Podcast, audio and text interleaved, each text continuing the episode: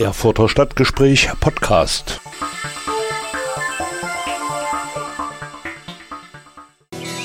Erfurt. Erfurt ist super. Erfurt. Coole Stadt. Persönlichkeiten. Einrichtungen. Aktionen. Erfurt.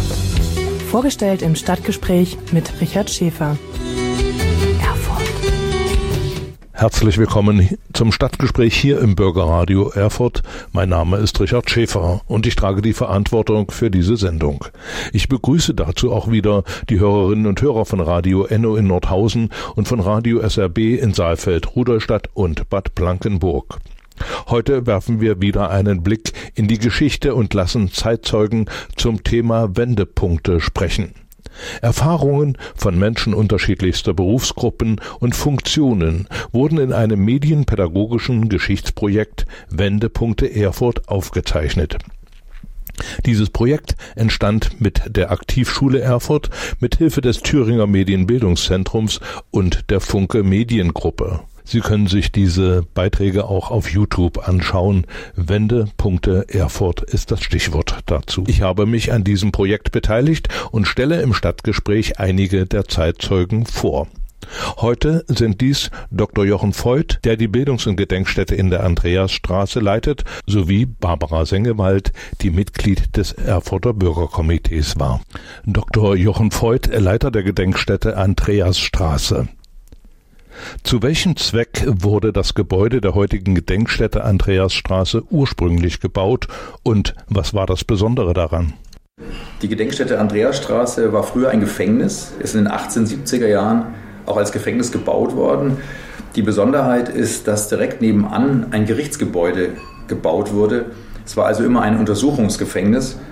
Und eine weitere Besonderheit ist, dass es zu DDR-Zeiten eine Stasi-Untersuchungshaftanstalt war. Das heißt, da ist Anfang der 50er Jahre der Geheimdienst und die Geheimpolizei der DDR eingezogen und hat Menschen aus politischen Gründen inhaftiert. Und es gab ja 17 solcher Stasi-Untersuchungshaftanstalten in der DDR und die Andreasstraße war eins davon.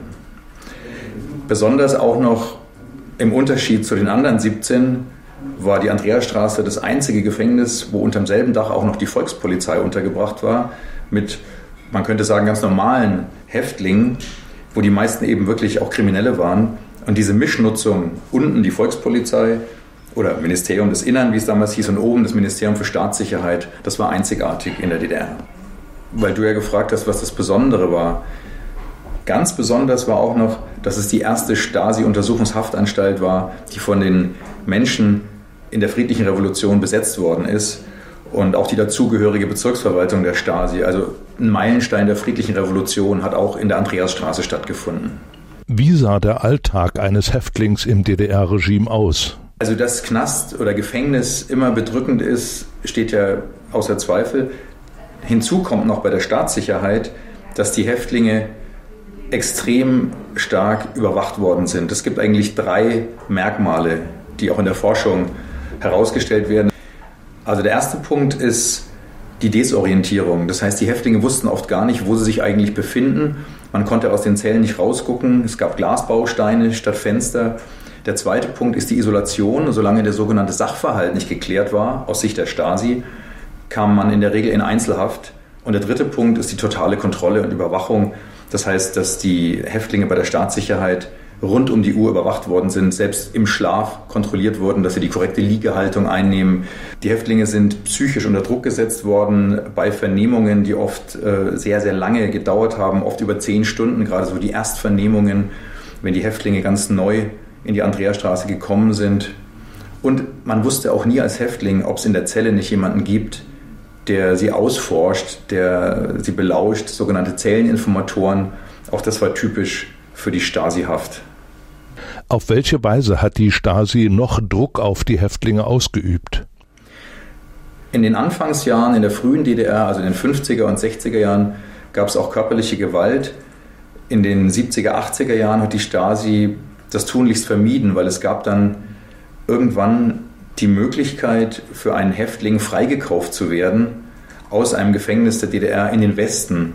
Und natürlich wäre das ziemlich schlechte Presse gewesen für die DDR, wenn ein Häftling im Westen einem westdeutschen Magazin oder einer Zeitung erzählt hätte, dass er körperlich gezüchtigt worden wäre in der DDR in einem Gefängnis. Also hat die Stasi sich auf andere Methoden verlegt. Die Stasi hat die Häftlinge in erster Linie psychisch unter Druck gesetzt, hat damit gedroht, dass die Ehefrau, der Ehemann vielleicht auch noch inhaftiert wird, hat ähm, auch immer wieder nachgebohrt, ob andere Menschen aus dem Umfeld des Häftlings von der Aktion, die der Häftling vielleicht geplant hat, gewusst haben und ähm, hat letztendlich auch versucht, neue Mitarbeiter zu gewinnen, indem sie den Häftlingen dann so ein Schriftstück vorgelegt hat und gesagt hat, Mensch, das wäre doch jetzt äh, ganz einfach. Du könntest hier jederzeit wieder rauskommen, wenn du hier dieses Schriftstück unterschreibst und dich verpflichtest, für uns, für die Stasi tätig zu werden, als sogenannter IM, also als inoffizieller Mitarbeiter. Wie haben Sie die Informationsmaterialien für die Gedenkstätte ausgewählt und wer war darin involviert?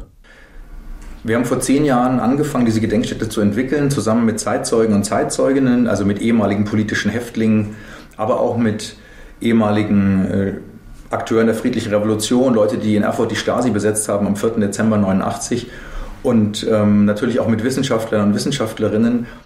Wir haben zusammen diese Ausstellung entwickelt, die heißt Haft, Diktatur, Revolution, Thüringen 1949 bis 1989 und haben uns bewusst entschieden, also die SED-Diktatur in den Blick zu nehmen und nicht jetzt zum Beispiel die Jahrzehnte davor, denn es war ja auch schon in der Nazi-Zeit ein Gefängnis und in der Weimarer Republik und in der Kaiserzeit.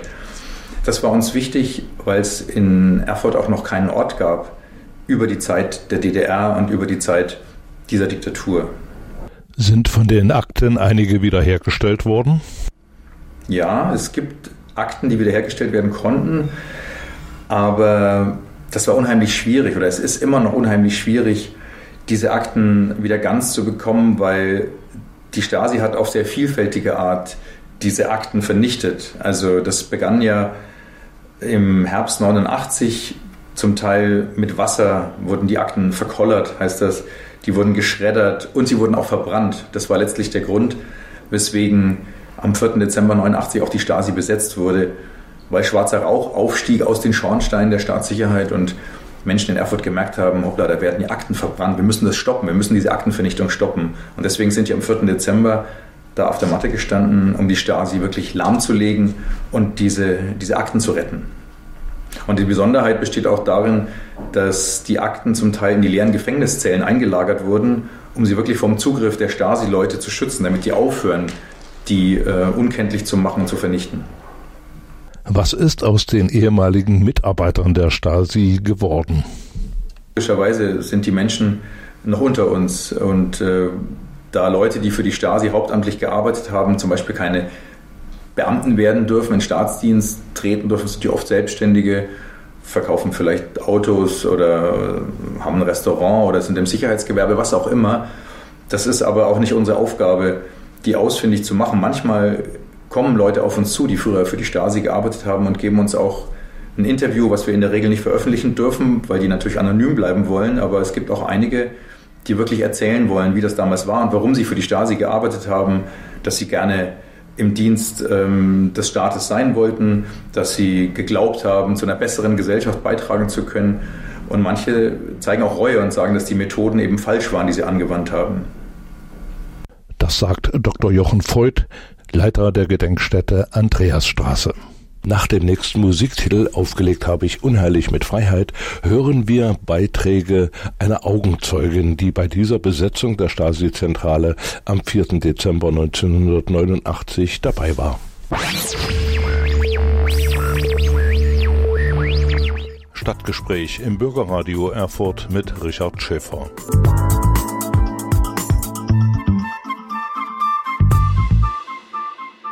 Im Stadtgespräch geht es heute wieder einmal um Geschichte. Ich möchte erinnern an den 4. Dezember 1989.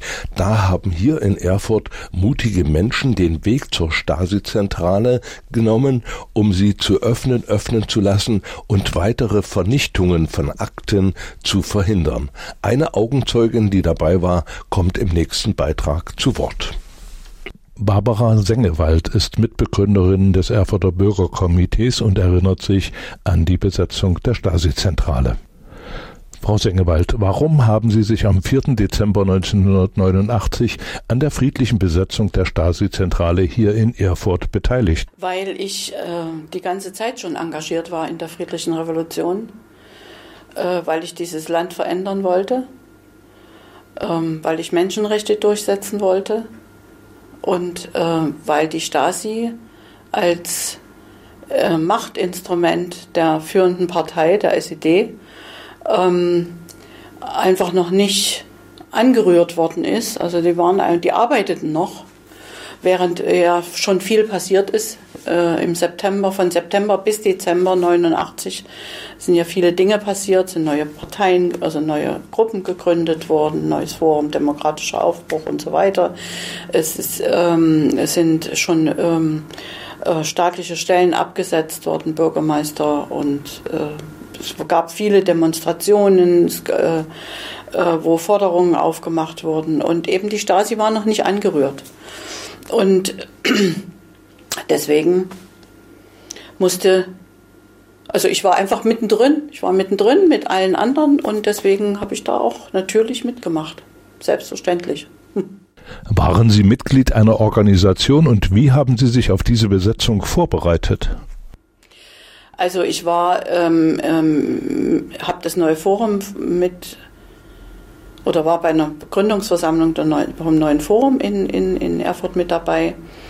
Ähm, ich war engagiert in Frauengruppen und äh, wir haben uns dann als Frauen für Veränderungen als große Frauengruppe zusammengeschlossen. Wir haben uns überhaupt nicht darauf vorbereitet.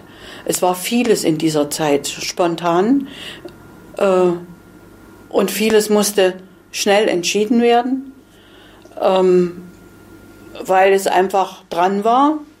Es war aber so, dass ähm, die natürlich mit großer Angst, äh, äh, also wir hatten große Angst vor der Straße, die Bevölkerung hatte große Angst.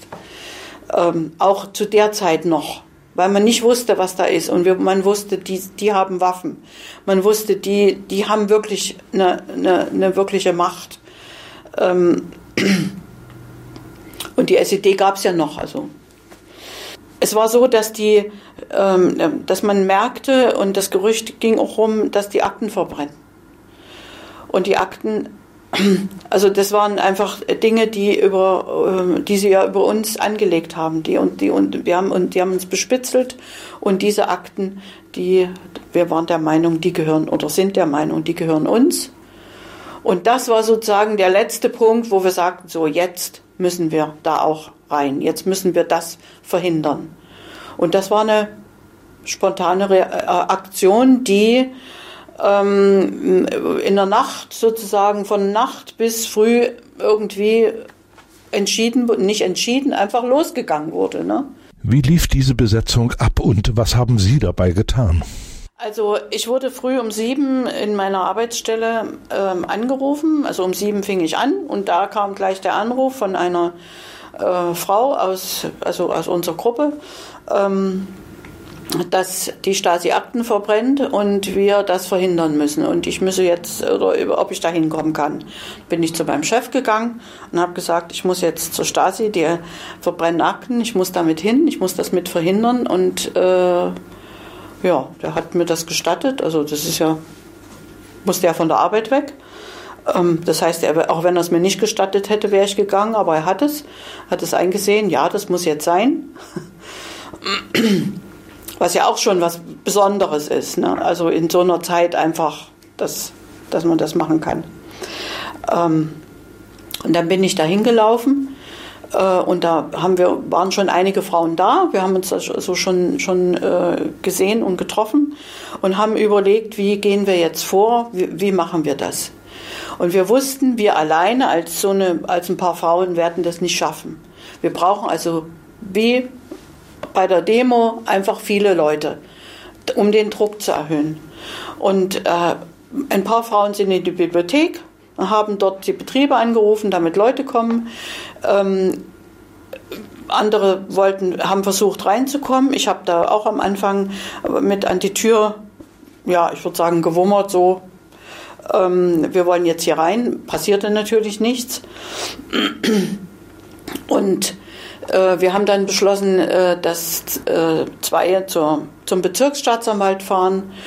Ähm, das habe ich dann gemacht mit, einer, mit Angelika Schön und wir haben, äh, sind einfach da rein in die, in die äh, Staatsanwaltschaft. Also das, wir sind da eben einfach rein und haben äh, gar nicht gefragt, sondern sind in das Zimmer von dem Bezirksstaatsanwalt und haben versucht, ihn ähm, also wollten ihn mitnehmen, damit er sozusagen diese Aktion äh, begleitet und schützt.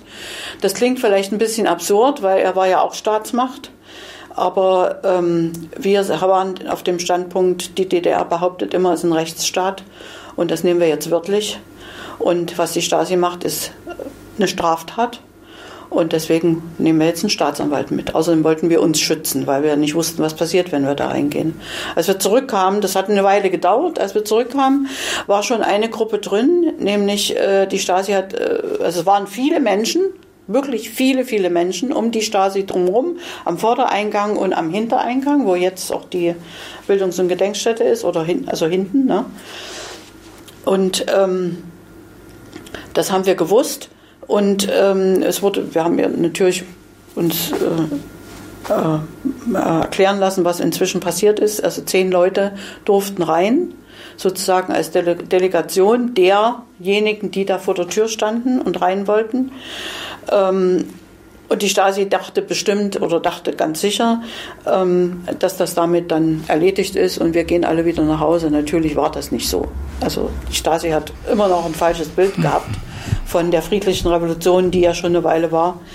Ähm, und das sind dann einfach Leute hinten rein, also zum Hintereingang rein, haben die Vordertür aufgemacht, wo ich auch dann war, und wir sind dann rein. Und in Gruppen sind wir dann durch die Stasi, also durch dieses ganze riesige Gebäude geführt worden, geführt, haben uns führen lassen. Wir haben also die Offiziere, den Offizieren gesagt, wir wollen jetzt die Verbrennungsöfen sehen, wo die Akten verbrannt werden. Wir wollen äh, die Abhöranlage sehen. Wir wollen die Computer äh, ähm, sehen.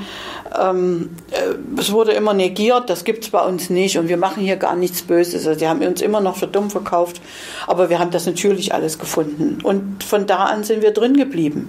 Also wir haben dann äh, äh, verlangt von den Offizieren, dass sie sich mit uns an einen Tisch setzen. Das war äh, dann um die Mittagszeit oder zeitigen Nachmittag. Und äh, da war ich auch dabei. Also ich bin dann wirklich mit da die ganze Zeit dabei gewesen und haben von ihnen unsere Forderungen aufgemacht, dass sie aufhören zu, zu, äh, zu arbeiten, also Einstellung der Arbeit, natürlich Sicherung der Akten und ähm, äh, Entlassung aller Mitarbeiter und Aufarbeitung aller Dinge, die da passiert sind. Ähm, das ist natürlich eine Forderung, den konnten sie nicht nachgeben, aber wir sind eben da hartnäckig geblieben, drin geblieben. Inzwischen wurden mit dem Militärstaatsanwalt, der dann kam, ähm, die ganzen Räume, die Archive, wo die Akten waren, wo noch Akten waren, versiegelt. Das war sozusagen unser, unser Wille. Wir haben den aufgefordert, das muss jetzt versiegelt werden. Was wir damals noch nicht wussten, äh, dass der Militärstaatsanwalt dieselben Siegel hatte wie die Stasi. Die hätten das also locker wieder aufbrechen können. Aber es war einer vom Naturkundemuseum dabei. Uli Scheid und der hat sein hat ein eigenes Siegel gehabt und der hat immer fröhlich mitversiegelt, so dass das also nicht passieren konnte. Und der hat dann auch gesagt, es nützt nichts, wenn wir hier das alles versiegeln und heute Abend gehen wir nach Hause und dann sind die wieder alleine und machen, was sie wollen. Wir machen jetzt eine Bürgerwache. Wir müssen das bewachen. Und der hat dann also angefangen, eine Bürgerwache zu organisieren.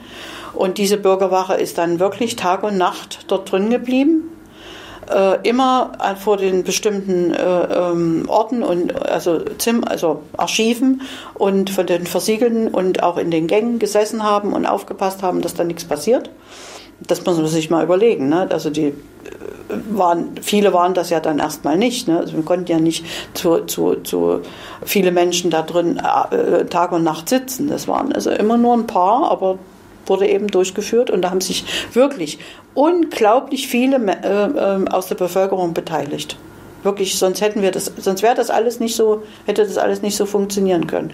Und wir haben dann noch am Abend äh, zusammengesessen in der Stadtmission, also in, in der Johannes, in, in der Allerheiligenstraße im Johannes Langhaus und haben ähm, ähm, überlegt, dass wir ein Bürgerkomitee gründen müssen. Und das ist dann, das ist gegründet worden und am nächsten Tag äh, in, ist es im Rat, haben wir im Rathaus die konstituierende Sitzung gehabt und haben dann von da an jeden Tag, also noch bis Weihnachten, jeden Tag Bürgerkomiteesitzung gehabt im Ratssitzungssaal. Mein Anteil daran ist, dass ich an dem, noch an dem 4. Dezember, an dem Tag der Besetzung, Nachmittag, mit einigen ins Rathaus gegangen bin und gesagt habe, wir brauchen jetzt ein Büro mit Telefon im Rathaus als Anlaufstelle für alle Bürger und Bürgerinnen.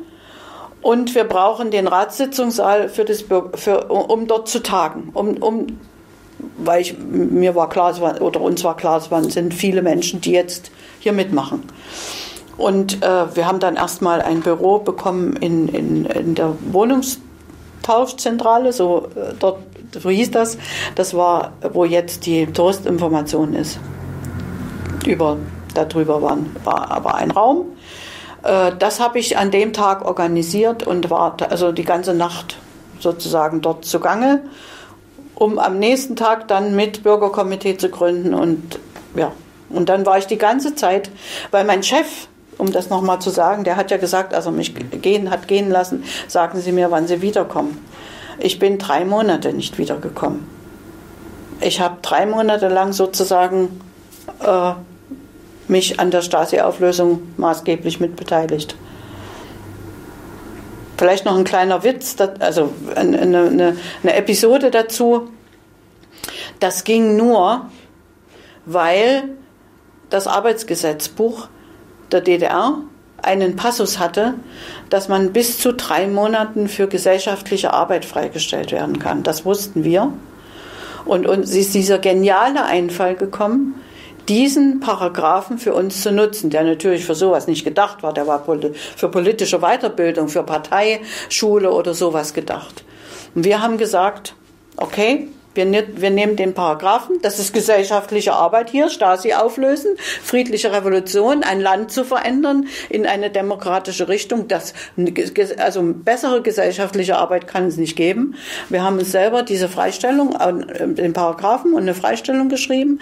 Äh, alle, die im Bürger, also dann, dann Haupt sozusagen da aktiv dabei waren für die nächsten drei Monate, sind zum Bürger, Interimsbürgermeister gegangen, es war die, also der alte war ja schon ab, oder die alte war ja schon abgesetzt. Es gab einen Interimsbürgermeister, der also sozusagen äh, nur vorübergehend diese äh, äh, Aufgabe erfüllt hat und haben gesagt, so, hier, Sie müssen das jetzt unterschreiben.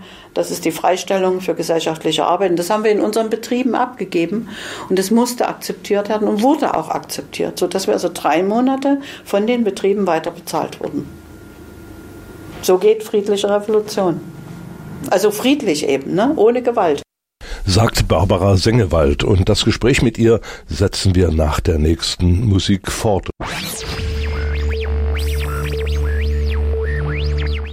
Stadtgespräch im Bürgerradio Erfurt auch für die Hörerinnen und Hörer von Radio SRB in Saalfeld, Rudolstadt und Bad Blankenburg und für die Hörer von Radio Enno in Nordhausen.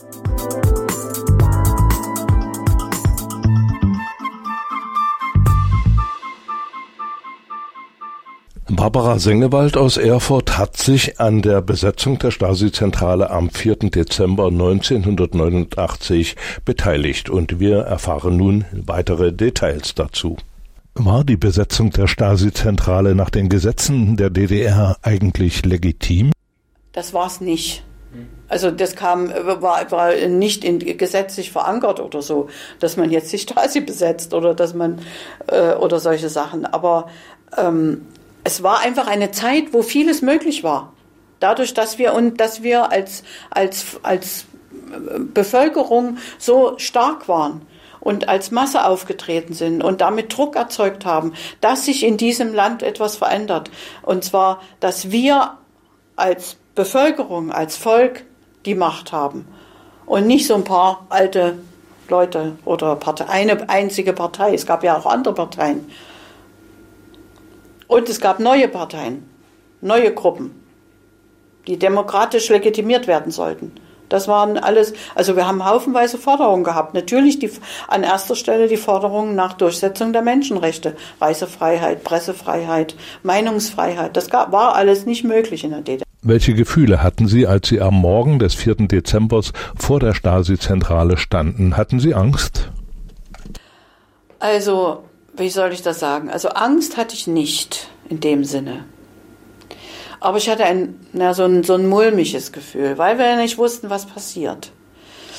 Ähm, ich habe auch damit gerechnet oder musste auch damit rechnen, dass wenn wir reingehen, ähm, dass wir da erstmal nicht wieder rauskommen. Also dass wir erstmal irgendwie festgehalten werden. Vor, vor dem Einsatz von Schusswaffen, äh, Schusswaffen hatte ich keine Angst mehr. Äh, das war gegessen. Also das war schon mit den Demonstrationen, in, in, mit den großen Demonstrationen in Leipzig, wo ja auch am 9. Oktober die Angst äh, bestand, dass geschossen wird. Also sozusagen die chinesische Lösung, weil ja in China im Juli ähm, auf dem großen Platz in Peking, da wurde auch, haben Studenten, ganz viele Studenten demonstriert und die wurden zusammengeschossen. Damit wurde das beendet. Diese Angst hatte ich äh, zu dem Zeitpunkt nicht mehr. Das wäre nicht mehr passiert. Aber dass wir eben festgesetzt werden, dass wir festgehalten werden, ähm, dafür hatte ich schon, damit habe ich schon gerechnet. Aber jetzt kommt dazu, dass wir eben in, der, in, in, in den Oppositionskreisen sehr stark vernetzt waren.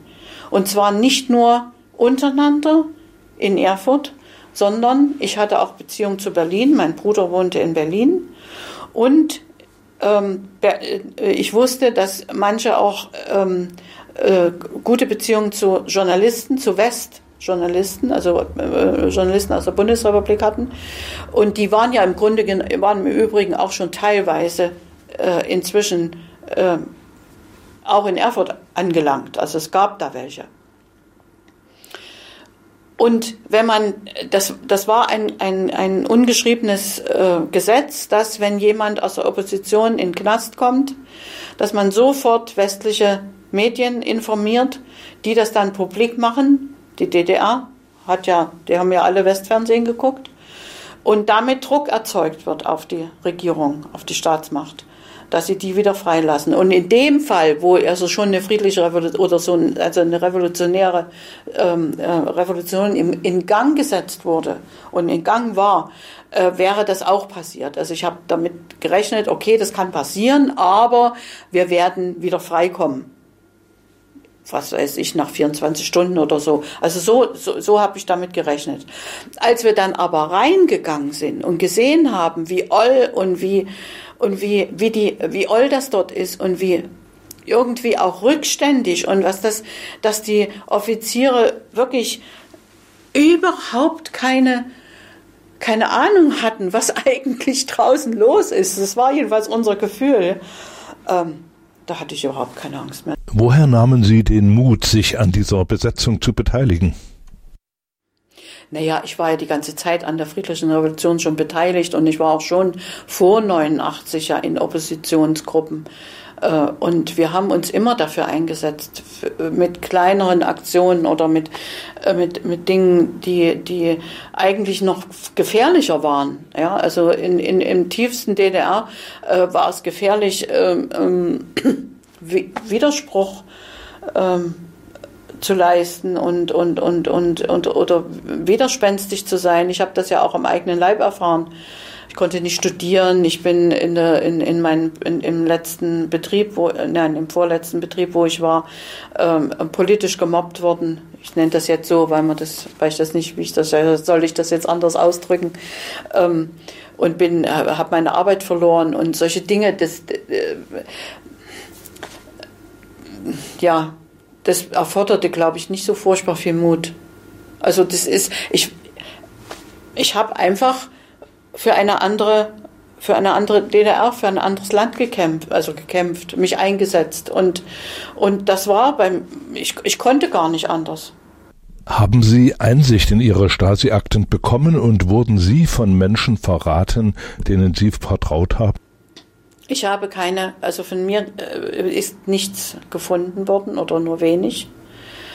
Ähm, weil wahrscheinlich, weil es so war, dass die Akten die, oder die Dinge, die die Vorgänge, die aktuell in Bearbeitung waren, auf den Schreibtischen lagen, die sind zuerst vernichtet worden. Da ist wirklich vieles weg. Und das, was archiviert worden ist, das heißt ja, na, da machen wir jetzt nichts mehr, das ist erledigt. Das ist natürlich vorhanden geblieben. Auch vieles von dem, was aktuell in Bearbeitung war, aber von mir eben nicht. Also ich habe keine, bis heute nichts gefunden.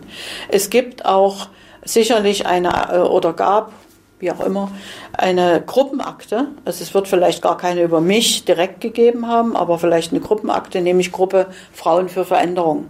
Davon haben wir äh, Indizien gefunden, dass es sowas gab. Wir haben Karteikarten gefunden, wo das drauf stand und wo auch Beobachtungen drauf standen. Aber die Akten an sich über die Frauengruppe nichts. Ähm, nichtsdestotrotz habe ich natürlich, weil wir ja in so viel vernetzt waren und, und auch ich ja nicht nur in den Frauengruppen war, sondern in der offenen Arbeit ähm, äh, viel zugange war. Also vorher, die, als es noch keine Frauengruppen gab oder als wir uns noch nicht als Frauengruppen zusammengeschlossen haben und ich auch in der Kirche engagiert war und viele kannte.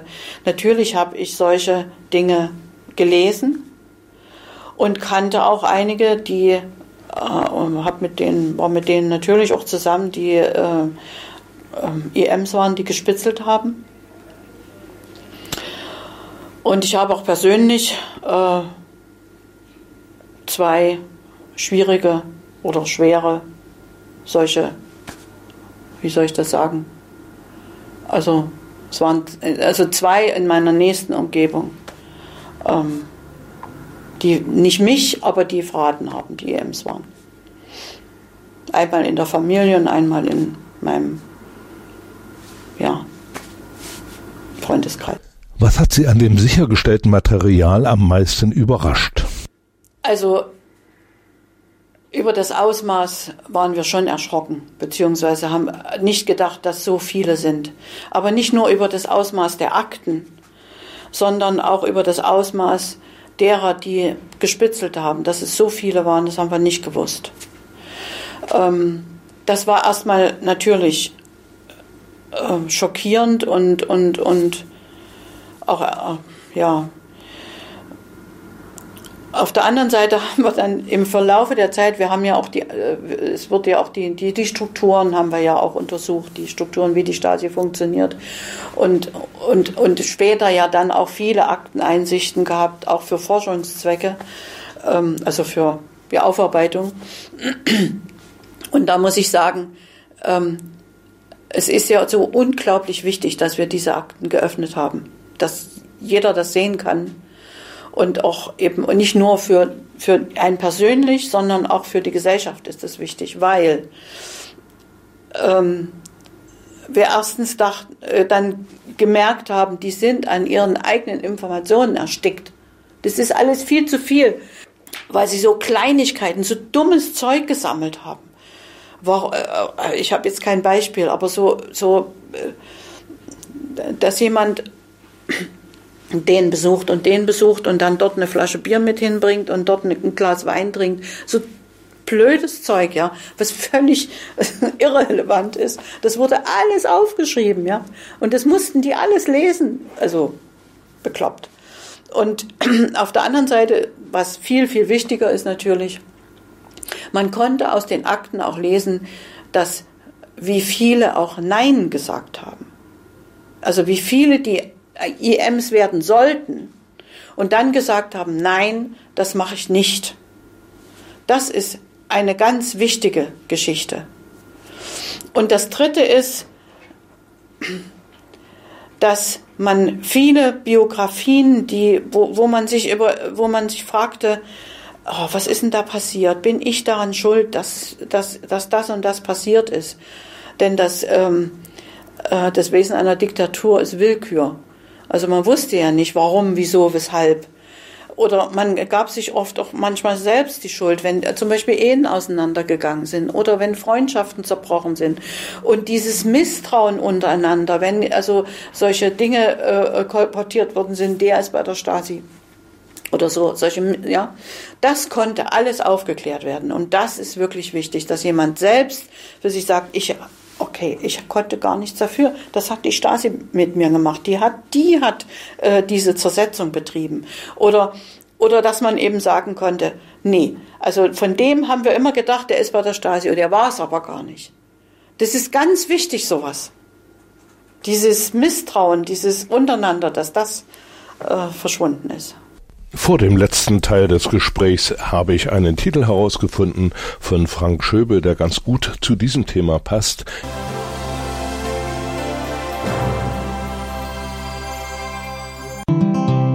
Den Podcast zur Sendung können Sie unter dem Stichwort Erfurter Stadtgespräch auf den gängigen Plattformen nachhören. Auf Spotify, Anchor FM, Google Podcast, Breaker und anderen. Informationen zur Sendung finden Sie auf meinen Facebook-Seiten und auf Twitter. Im Rahmen des Projekts Wendepunkte haben Schülerinnen und Schüler der Aktivschule Erfurt Zeitzeugen befragt, darunter auch Barbara Sengewald. Die Fragen der Schülerinnen und Schüler habe ich nachgesprochen. Wurden Sie selbst einmal von der Stasi angesprochen und zur Mitarbeit aufgefordert? Also ich wurde nie gefragt. Wahrscheinlich bin ich viel zu leutselig oder so. Ich war, hab, war, äh, glaube ich, sehr. Ich habe immer sehr großes Vertrauen gehabt und habe meine Meinung gesagt, was mir viel auf die Füße gefallen ist, aber, aber ich, ich glaube, ich hab, hätte nicht den Mund halten können. Das, außerdem, ich weiß es nicht, ob es da, also keine Ahnung. Ich bin nicht gefragt worden. Aber ich hatte ja, einmal hatte ich direkten Kontakt. Ähm, da kam ich aus Berlin von meinem Bruder und hatte äh, ähm, Literatur mit, also Untergrundliteratur, äh, in einem Beutel und äh, ja, und dann kam ich nach, also nach Erfurt zurück, bin noch bei einer Geburtstagsfeier gewesen und kam spät abends nach Hause und bin auf der Straße angehalten worden von zwei Männern wo, wo ich sofort wusste, das ist Stasi, die sahen schon so aus, also die hatten solche Mäntel, so Ledermäntel an und also man irgendwie, weiß nicht, ich, ich wusste, das ist Stasi. Ich soll mal, äh, sie wollten auch meinen Ausweis sehen. Bürgerin, zeigen Sie mal Ihren Ausweis. Naja, das habe ich, mir rutschte das Herz in die Hose, weil ich wirklich diesen Beutel mit dieser Literatur dabei hatte. Ne? Wenn die mich jetzt kontrollieren, bist du weg, habe ich gedacht. Das war mir klar. Aber sie wollten meinen Ausweis sehen, haben mich gefragt, wo ich herkomme. Dann habe ich gesagt, bei einer Geburtstagsfeier, was ich da gemacht hätte. Hm, was macht man bei einer Geburtstagsfeier? Dass ich aus Berlin kam, habe ich natürlich nicht gesagt. Und sie haben eben nicht meine Taschen kontrolliert. Aber da hatte ich wirklich richtig Angst. Aber das war ja nichts gegenüber anderen Sachen. Ich hatte natürlich immer mal Angst, also bei Aktionen oder so. Es gab Situationen, wo ich nicht wusste, ob wir da heil rauskommen oder was heißt heil rauskommen, ob irgendwas passieren würde, äh, so dass ich auch meine Tochter immer irgendwie untergebracht habe, dass sie versorgt ist. Ne? Was waren das für Menschen, von denen Sie bespitzelt wurden? Es ist so, dass die, die Leute, die in den Gruppen gespitzelt haben, also die, die wirklich äh, in der Opposition mit dabei waren, die haben ja, das ist, das ist irgendwie schizophren, die haben ja auch richtig mitgemacht. Und dann trotzdem verraten. Manche sind wirklich aus Überzeugung auch da, äh, haben auch aus Überzeugung in den Oppositionsgruppen mitgemacht, aber eben dann doch verraten. Aus unterschiedlichen Gründen. Manche sind erpresst worden, manche ähm, ähm, haben gedacht, sie, sie können nicht, trauen sich nicht, äh, Nein zu sagen. Manche haben gedacht, ach naja, ich erzähle denen nur dummes Zeug und das, das, das, das ist nicht schlimm, da passiert nichts. Also es gibt ganz unterschiedliche Motivationen. Welche Gefühle kommen bei Ihnen auf, wenn Sie an diese Zeit denken? Ja, ein Gefühl von Stärke und von, von äh, ja toll, also es ist, wir haben es geschafft. Also auch ein, ein Stolz, ja. Wie beurteilen Sie rückblickend die Ereignisse vom 4. Dezember? Ich denke, wir haben richtig gehandelt. Ja. Wir hätten es nicht anders machen können. Wir haben uns hinterher immer mal gefragt, oder das sind so, was heißt gefragt? Wir haben uns natürlich immer mal gefragt, hätten wir was anderes machen können. Manchmal haben wir so gedacht, oh, wir hätten nicht die Akten in, die, in den Knast einschließen sollen, damit sie nicht weiter, äh, äh was haben wir ja gemacht, ne, in die Untersuchungshaft haben wir ja die Akten aus den Kreisdienststellen, die wir zusammengeholt haben nach Erfurt, haben wir ja in die, in die Stasi-Knast, also in die Stasi-Untersuchungshaftanstalt eingeschlossen, damit die erhalten bleiben, damit nichts passiert, weil wo, wir hatten keinen Platz oder so. Und da haben wir manchmal schon gesagt, ach, hätten wir doch nur so ein paar ähm, ähm, Stasi-Leute, Offiziere oder, oder und auch äh, SED-Funktionäre einfach da eingeschlossen wäre vielleicht, dann wäre vielleicht manches nicht äh, auch noch anders geworden. Aber letztendlich war das nicht unsere Intention. Das hätten wir nicht gemacht. Wir waren nicht so. Wir, wir wollten friedlich bleiben. Wir wollten gewaltlos bleiben. Wir wollten verändern, aber eben ohne, ohne Hass, ohne Gewalt. Und deswegen sage ich auch heute nach so langer Zeit, wir haben das alles richtig gemacht. Mehr hätten wir nicht machen können. Besser hätten wir es nicht machen können. Natürlich wussten wir, dass wir veräppelt werden von der Stasi, dass die hinter unserem Rücken weitere Akten verbrennen. Man muss sich überlegen, einfache Bürger lösen einen Geheimdienst auf. Das ist ab, wenn man das erzählt, denkt manche hier, die haben doch einen Klaps, das kann doch nie funktionieren. Aber doch, es hat doch funktioniert. Bis dahin, dass die Akten eben dann auch zugänglich gemacht wurden. Sind Sie auch heute noch politisch engagiert und warum ist Ihnen das wichtig? Ich meine, es ist ja bekannt, dass, ich, dass wir dann einen Verein gegründet haben, Gesellschaft für Zeitgeschichte, dass wir uns, ähm, also die Reste des Bürgerkomitees dafür einsetzen, also bis heute, äh, dass eben diese Geschichten erzählt werden. Nicht, weil es so toll ist, solche Geschichten zu hören, sondern eben, weil es wichtig ist, zu vermitteln, wenn man sich engagiert oder zu vermitteln, dass man sich engagieren soll. Eine Demokratie lebt davon, dass sich Leute engagieren. Nur so kann Demokratie funktionieren. Und das ist unser Anliegen. Und das ist auch das, weshalb wir weitermachen. Also ich bin ja bis heute engagiert da und dort. Ähm, dass es eben einfach wichtig ist, sich einzusetzen.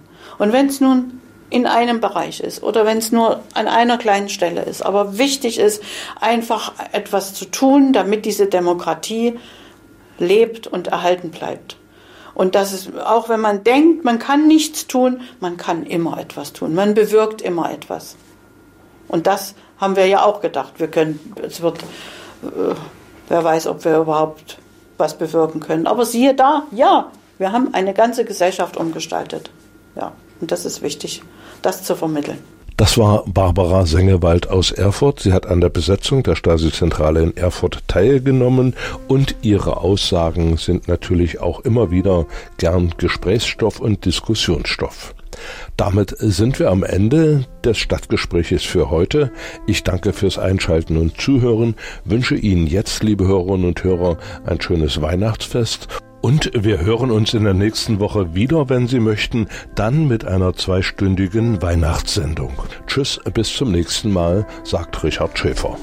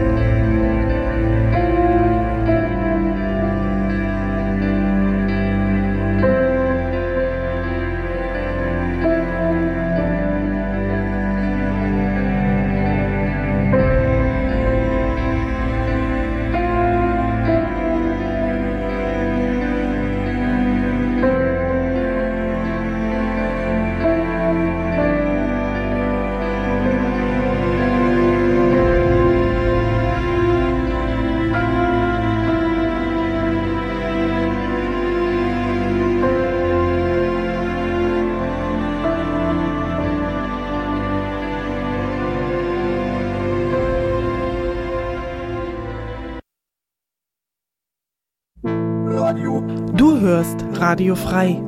Wochentags von 6 bis 1 Uhr und am Wochenende den ganzen Tag.